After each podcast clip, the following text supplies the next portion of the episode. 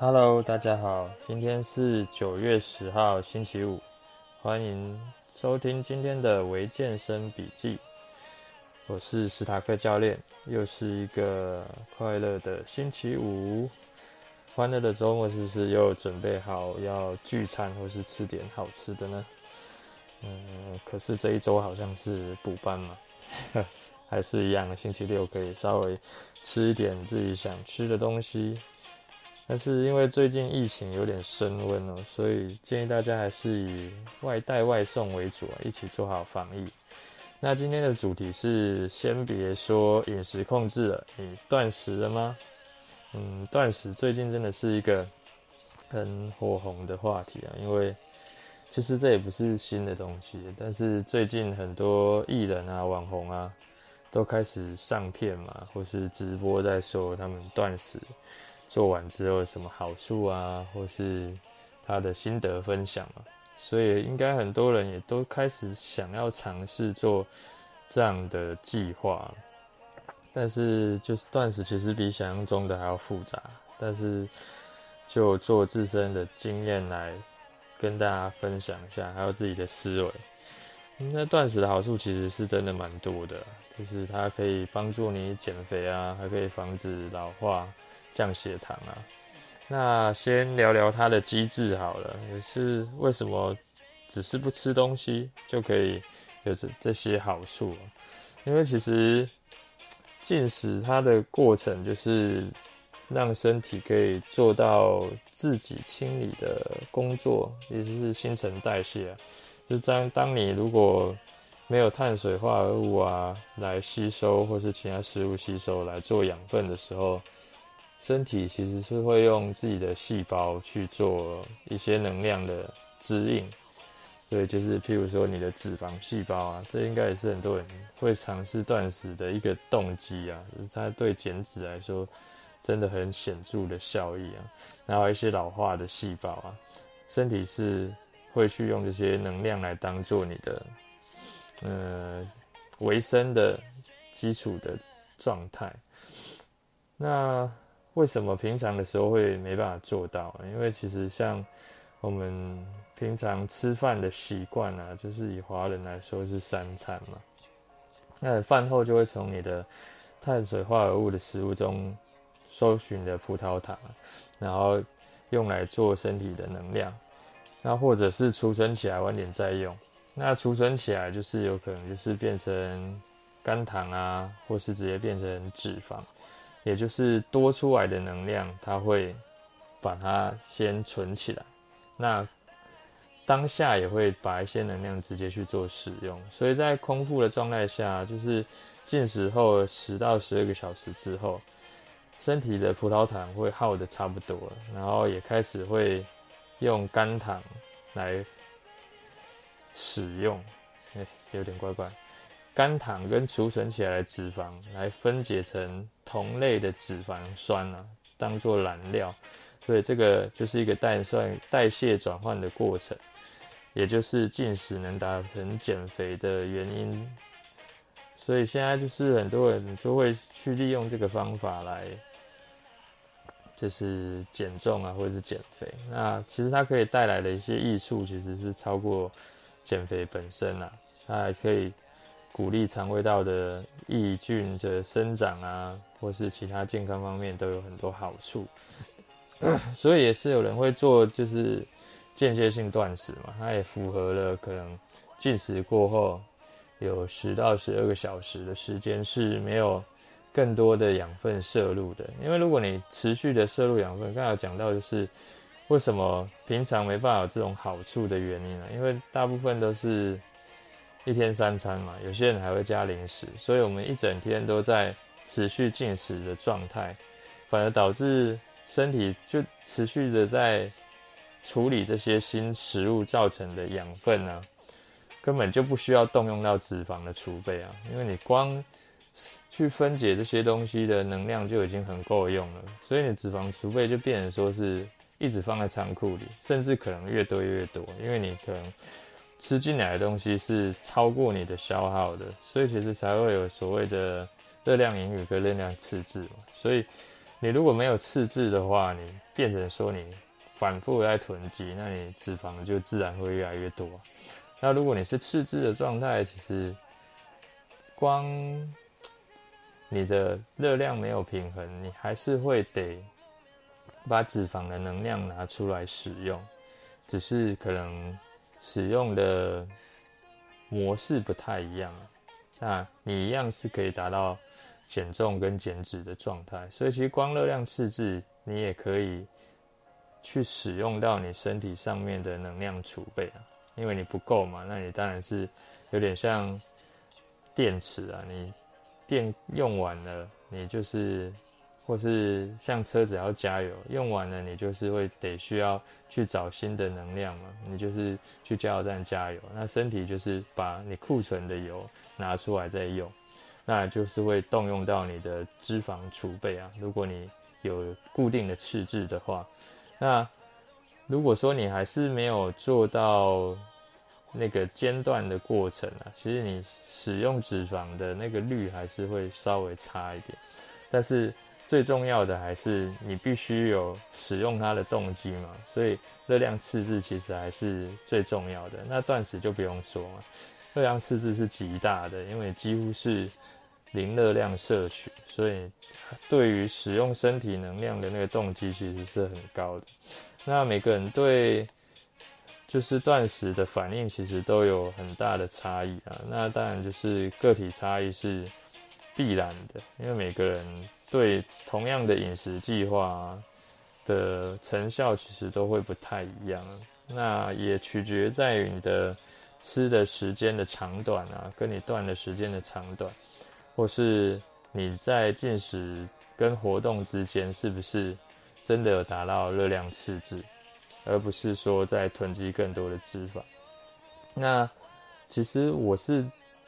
嗯，史塔克建议教练是建议啊，就是可以先从间歇性断食开始，因为如果你一开始直接就做长时间的断食啊，一个是身体可能没有那么适应这样子，因为其实长时间你已经习惯了，你没有那么适应从你的。脂肪细胞啊，或是一些要代谢细胞来提取能量的时候啊，它效率可能没有那么好。那你可能就像训练，你可以先从低强度的，然后慢慢练上去的道理是一样的。身体适应是需要时间的。那你可能可以先从强度没有那么高的断食，慢慢到你可能想要尝试这种长时间的断食，也许是好一点了。那。可能每个人的需求跟目标不一样，然后意志力也不同。因为其实如果你做的是完全断食，然后又是可能像最近很多人在做的五到七天的，前几天其实是非常痛苦。一个是你的饥饿感会非常的重，然后身体也会比较疲惫，因为你对于这些能量转换，你的同化反应还没有那么好的状态下，你其实会有点像没有电的。那种状态啊，电池没电的那种状态，所以就是可以先从间歇性断食开始，或者是好好监控你的长时间断食。那这边也列出几个执行的重点啊，那也是自己个人的经验的分享啊，就是在执行的时候啊，要去避免饮食的失衡啊，在可进食的那些时段啊。就是如果你是间歇性断食啊，你的复食的时候啊，你的分量其实是还是要好好去控制的，不是说你就固定那些时间不吃，然后你吃要吃的时候就吃的非常的多，这样反而体重可能还是会有更加的反弹，然后对肠胃也会造成伤害，因为你可能会就放纵自己嘛，吃的更多的。糖或油脂，这样其实反而是更不健康的，不如不要去做这个间歇性断食。然后还有一个就是长时间的断食的话，你的复食可能也需要好好去调整。这后面我们再稍微做比较仔细的说明。那还有一个重点就是第二点，饮食失衡啊，这个是在未进食的时候啊。你可能就已经少了很多必要的营养素嘛，所以你在可以进食的时候，你就尽量可以去挑适合的食物啊，然后去补充你的这些营养素，包含你的微量营养素，还有你基本需要的热量跟卡路里。就是像如果你断食的时间是十八个小时好了，你剩下的六个小时，你还是如果你是间歇性断食，你还是尽量是把今天你目标的热量吃到。那热量赤字也不建议太大，所以营养的失衡这一点你是要好好去注意到，怎么样在那六个小时里面啊，或是八个小时里面吃到你。基本需要的卡路里跟营养素，然后注意有一些族群是不太适合做这样子的断食的过疗程嘛，应该说饮食计划了。就是如果你是有在做胰岛素的治疗的啊，或是你有低血糖、低血压，或是你计划怀孕，或是已经是孕妇、内分泌失调的患者啊，建议都是。不太适合去做断食的这个计划啊，饮食计划也有可能也是跟你的医生去做讨论啊。就是像胰岛素治疗或是低血糖啊，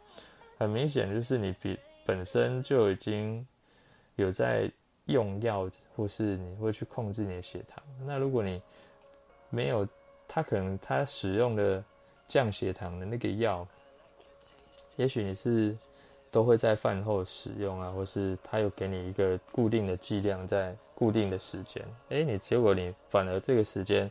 没有摄入碳水的糖分，然后又去降，那你的血糖可能就会更低。那其实低血糖比高血糖瞬间的反应是更可怕，有可能会休克，或是甚至会人生就结束了。所以这个也是非常重要的一点。那。最后再分享几个心态上的观点啊，那就是你要先了解为什么自己要断食啊，是为了健康呢，减重，还是为了头脑更清晰一点啊，或是减脂？那成怎么样让这个计划比较成功？一个是先做好功课嘛，你先把你可能会遇到的状况啊，怎么处理啊，这些先有一个基础的基那个基础的底。你去执行的时候遇到这个状况，你才可以好好的去克服啊。然后当然就是有医师或营养师指导是最好。那去增强你的动机，然后把时间安排好。就是如果你已经确定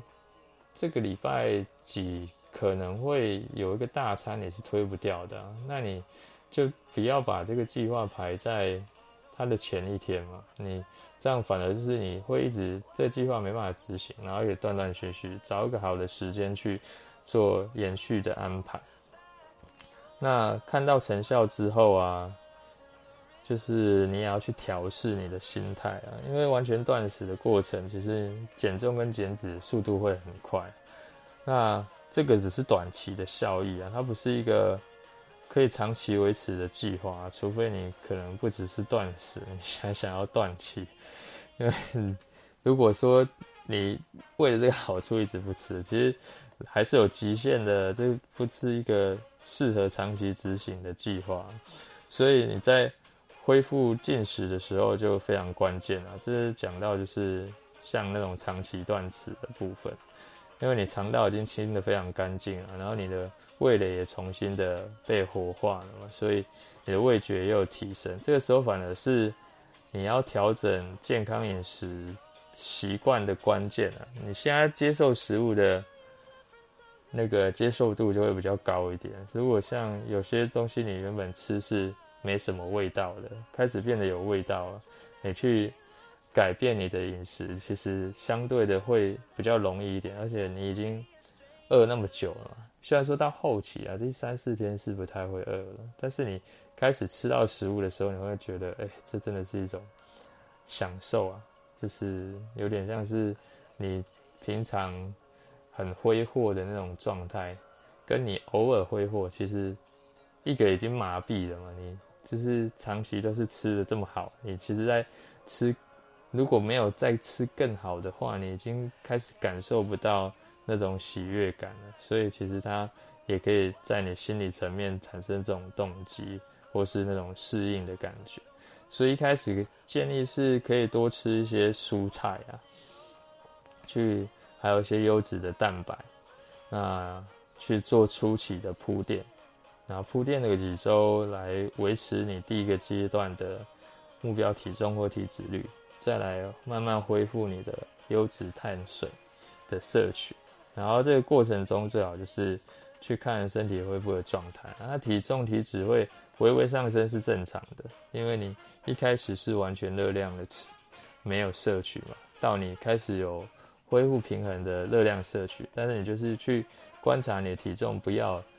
太强烈的反弹，然后你的体脂也应该是可以好好维持的，那微微的提升是 OK 的，但是如果你配置的饮食其实是有点超过的话，它也会反映给你看，所以。边在做这样子的恢复的过程，你也可以去监控你的体重，它是不是爬升的太快啊？那种状态，那基本上是不太会。那也就是复食的时候，一定要恢复进食的时候，一定要好好的做好这个阶段。所以，如果说你真的有想要做这个计划的话，可以先从。以上几个重点啊，前面有讲到，就是你要注意你的饮食失衡啊，或是营养失衡啊，跟你是不是不太适合做这个的族群，然后再就是你的心态要够健康的去执行，搞清楚你为什么要做，然后把功课做好，把成功的关键都先安排好，就是你的时间啊，或是你。预计达到什么效果？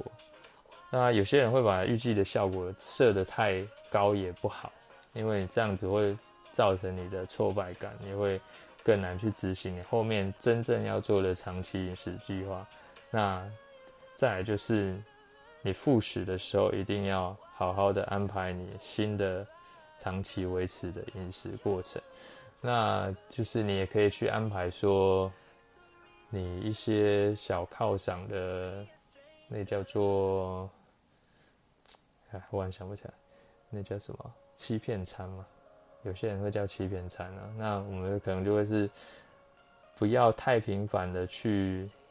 犒赏自己。那两周啊，或是一个月一次，你偶尔去吃一点大餐，然后大餐过后再回到。健康的饮食计划，那健康饮食计划之前，你也可以试着再做一次的低碳日，这样子也可以帮助你好好的去维持啊。那今天分享到这边了，希望可以帮助大家。那也可以，大家也可以开始执行你比较适合自己的饮食计划。那当然就是做点功课啊，这都是自己的经验分享。那如果有什么问题，也可以在下面提问啊。因为每个人适合的饮食计划都不太一样，因为跟你的工作啊，还有你的饮食习惯，你可以取得食材的管道，其实这也是很重要。就是如果就近可以吃得到的，通常会比较容易执行的下去。那找一些伙伴一起执行也是很棒的，就是可以互相督促嘛。那你也比较有动力，可以继续走得更远啊。然后直到你的习惯执行。就是习惯养成之后，你执行就不会那么的困难。那就是有个好的环境、好的伙伴，会有更大的机会可以完成你这个计划。那记得分享给你正要开始调整饮食啊，或是断食的朋友。那今天分享到这边，拜拜。